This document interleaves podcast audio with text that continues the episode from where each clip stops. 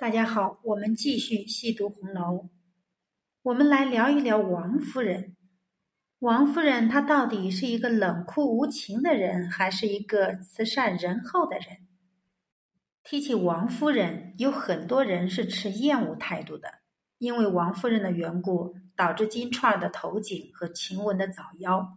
同样是因为王夫人的参与，导致林黛玉未能如愿嫁给贾宝玉。最终香消玉殒，但是也有人持不同意见。他们认为王夫人虽然在面对某些事情时稍显冷酷无情，但总体上看依旧是一个慈善仁厚的人。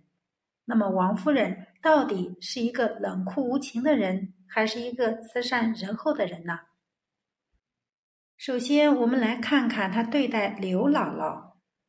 在刘姥姥一进荣国府之前，刘姥姥与女儿女婿谈话间，说出了自己心目中王夫人的形象。《红楼梦》原文这样写道：“刘姥姥说，他们家的二小姐着实想快，会待人，倒不拿大。如今现是荣国府贾二老爷的夫人，听得说，如今上了年纪，越发怜贫恤老。”最爱斋僧敬道、舍米舍钱的，正因为如此，刘姥姥才愿意到荣国府一试。试想一下，倘若王夫人是一个吝啬傲慢之辈，刘姥姥还会去荣国府打秋风吗？刘姥姥到荣国府后，王熙凤因不认得刘姥姥，于是让周瑞家的去询问王夫人的意思。不久，周瑞家的回来传达了王夫人的意思。《红楼梦》原文写道：“如今来瞧我们，也是他的好意，别减慢了他。要有什么话，叫二奶奶裁夺着就是了。”正因为王夫人的这句话，使得王熙凤拿出二十两银子给刘姥姥，刘姥姥也因为得到了这笔钱，不仅顺利的过了冬，日子也慢慢的好了起来。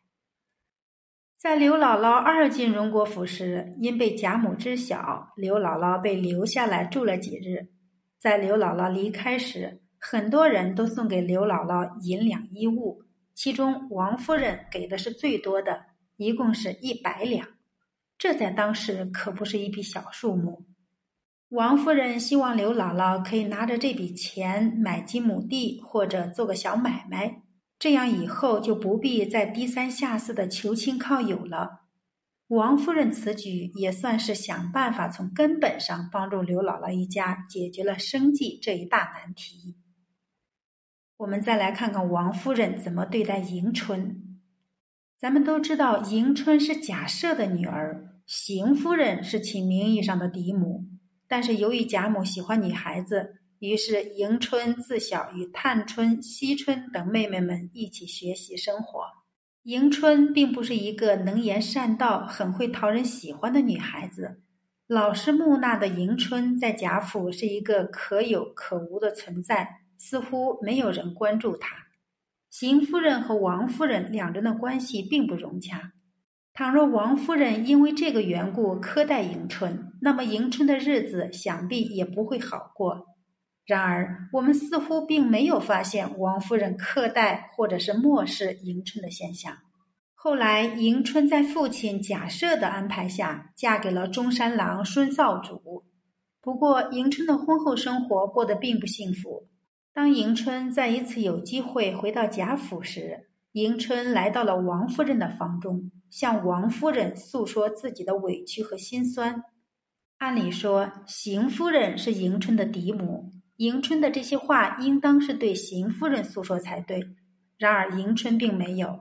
迎春第一时间来到王夫人房中，和王夫人诉说心里话。可见，在迎春的心里，王夫人显然要比邢夫人更亲近。迎春不会无缘无故的就觉得王夫人亲近，这都是因为平日里王夫人对她的好。就像迎春在书中自己说的。幸而在婶娘身边过了几年心境日子。对于迎春来说，最幸福的日子就是她在荣国府过的那几年。在她的心里，王夫人是带给她温暖的人。王夫人或许没有帮过迎春什么，但是肯定也没有为难苛待过迎春。站在迎春的角度来看，王夫人已然全是一个仁厚的沈娘了。那么，我们再来看看王夫人怎么对待探春。与迎春同样是庶女出身的还有探春。探春是贾政和赵姨娘所生的女儿。王夫人对赵姨娘是厌恶至极，但是王夫人对探春还是比较好的。就连探春本人也说：“太太满心疼我，只因姨娘每每生事，几次寒心。偏我是女孩家。”一句多说也没有我乱说的，太太满心里都知道。如今因看重我，才叫我照管家务。在荣国府，王夫人不但没有因为赵姨娘的缘故迁怒探春，甚至还让探春参与管理荣国府的事宜，可见王夫人对探春是很看重的。事实上，王夫人即便是面对自己不喜欢的贾环时，也没有过分的苛待过。王夫人对赵姨娘的态度可谓厌恶至极。然而，作为嫡母的王夫人在面对赵姨娘所生的子女时，并没有以身份压人，或是苛待虐待他们，而是宽待他们。可以说，王夫人对待探春和贾环已然算得上是宽厚了。我们再来看看王夫人对待采买来的戏子的态度。由于元春要回贾府省亲，贾府开始忙着盖省亲别墅，并采买了十二个学戏的女孩子。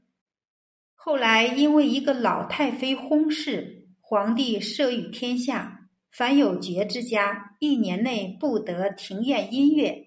于是贾府决定要遣发这十二个女孩子。尤氏来找王夫人商议此事，并提议可以将这些女孩子们留下来做丫鬟使唤。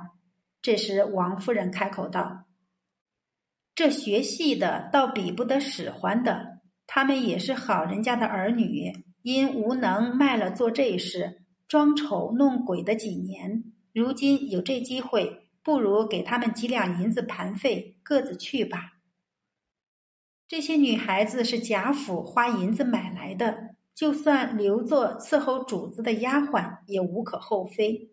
但是王夫人却体谅他们也是好人家的儿女，倘若愿意回家的，就将他们放回家去，不但不管他们要银两，反而还给他们一笔钱做盘缠。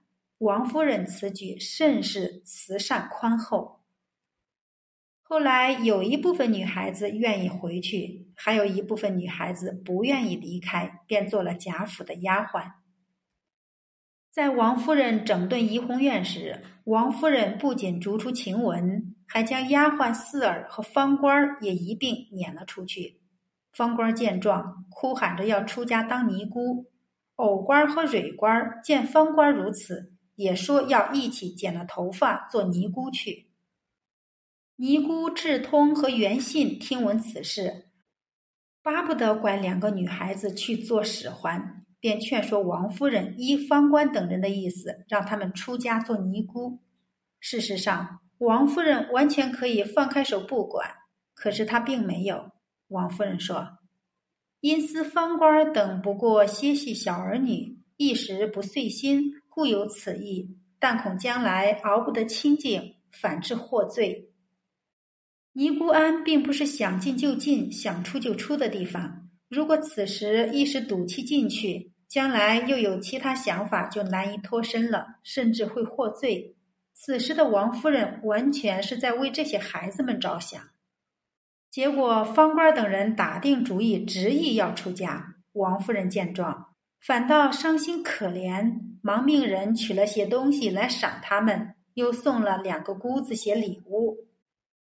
王夫人送给方官等人东西，是想让他们手中留些银两，方便以后生活；送给两个姑子礼物，实际上也是希望两个姑子能够善待这几个女孩子。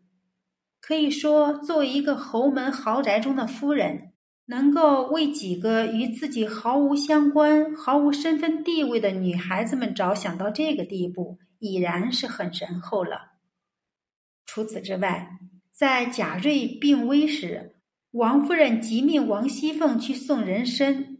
当王熙凤推脱说没有时，王夫人还让王熙凤想办法筹集，然后给贾瑞送过去。脂砚斋在此处也有评语道：“王夫人之慈若是。”由此可见，王夫人的慈善仁厚并非假意。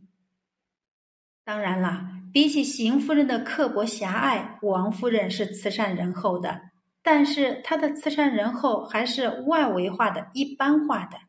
在涉及到自己的核心利益的时候，就不慈善也不仁厚了。王夫人的核心利益就是宝玉，之所以对金钏儿、晴雯下狠手，就是怕他们带坏了好好的爷们儿。拆散宝玉和黛玉也是出于同样的考虑，宝玉和他的后代子嗣才是他的核心利益所在。只能说曹公心思细腻，其笔下的人物大多并非单面性。王夫人这个人物也不例外，在王夫人身上有其多面性和复杂性。所以，王夫人不仅有冷酷无情的一面，也有慈善仁厚的一面。好，我们今天就读到这里，下次再会。